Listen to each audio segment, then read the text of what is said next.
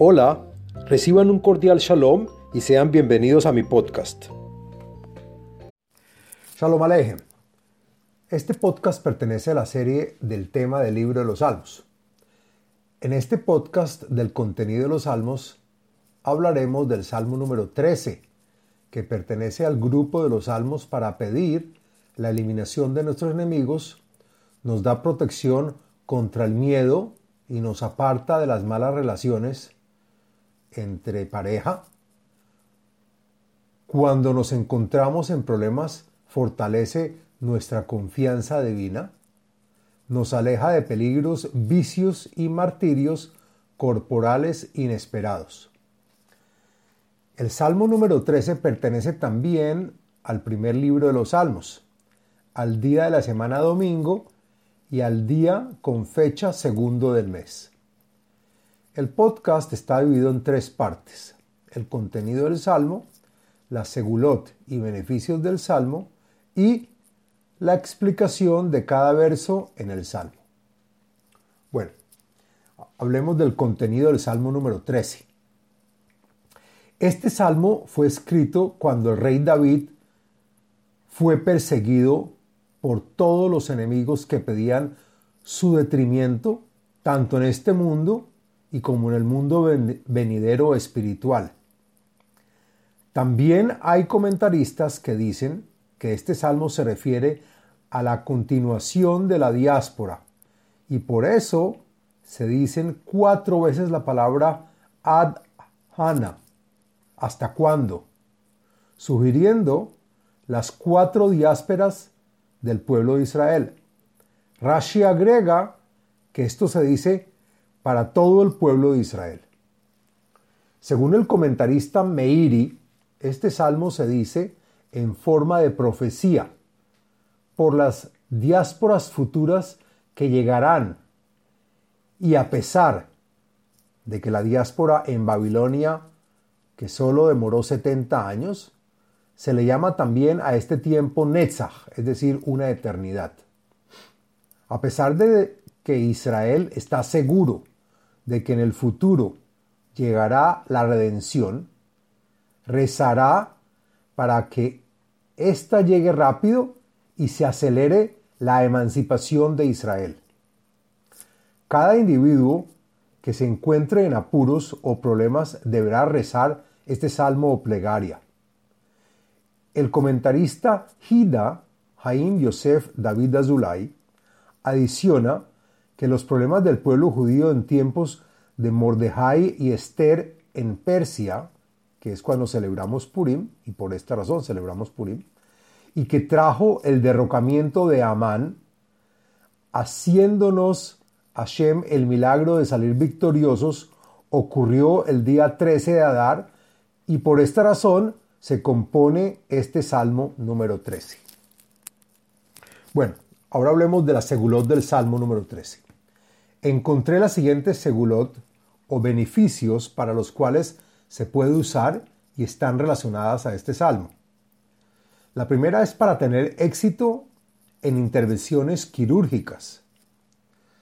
También para salvarse de relaciones perniciosas y demás desórdenes de tipo sexual. Nos da fuerza y ánimo para luchar contra el enemigo que aparentemente se le ve triunfar. Ayuda a vencer la atracción por el vicio y cualquier otra tentación. Cuando nos, hace falta confianza de recibir la ayuda divina, es bueno este salmo. Y también, por último, para liberarse del dolor corporal o de una muerte violenta, inesperada y no natural. Ahora, hablemos sobre la explicación del texto de los Salmos, del número 13. Lo siguiente es la explicación del contenido y el texto del Salmo. La Menatseah Mismorle David, al levita director del coro que toca en armonía en el templo, en el templo sagrado este canto del rey David. Ad Ana, Hashem, Tishkaheni Netzach, Ad Ana, Tastir et paneja mimeni.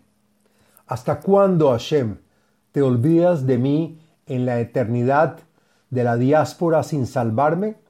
¿Hasta cuándo cubrirás tu cara de mí, tal como si no me protegieras? Ad ana ashit etzot benafshi, yagon bilbavi yomam ad ana, yarum oivi alai.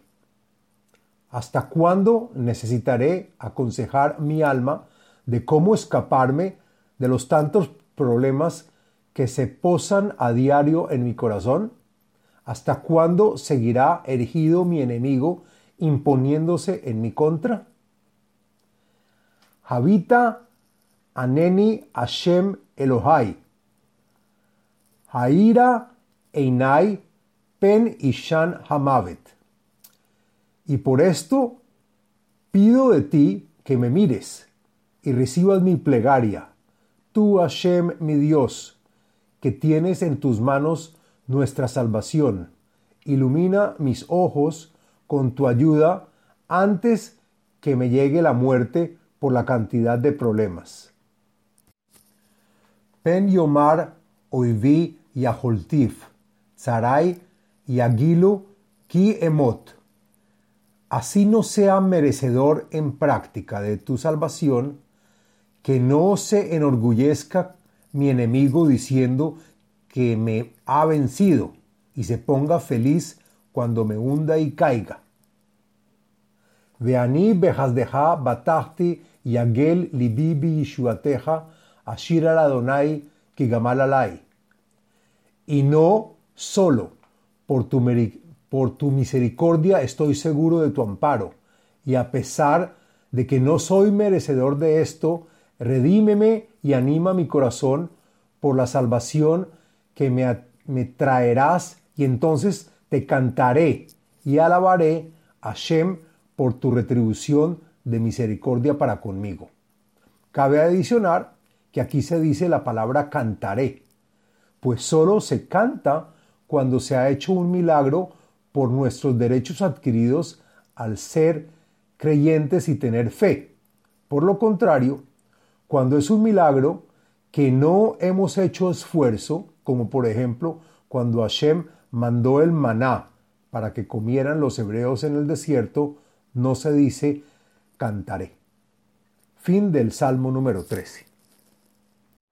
Les habló Abraham Eisenman, autor del libro El ADN espiritual, método de iluminación espiritual. Sitio web abrahameisenman.com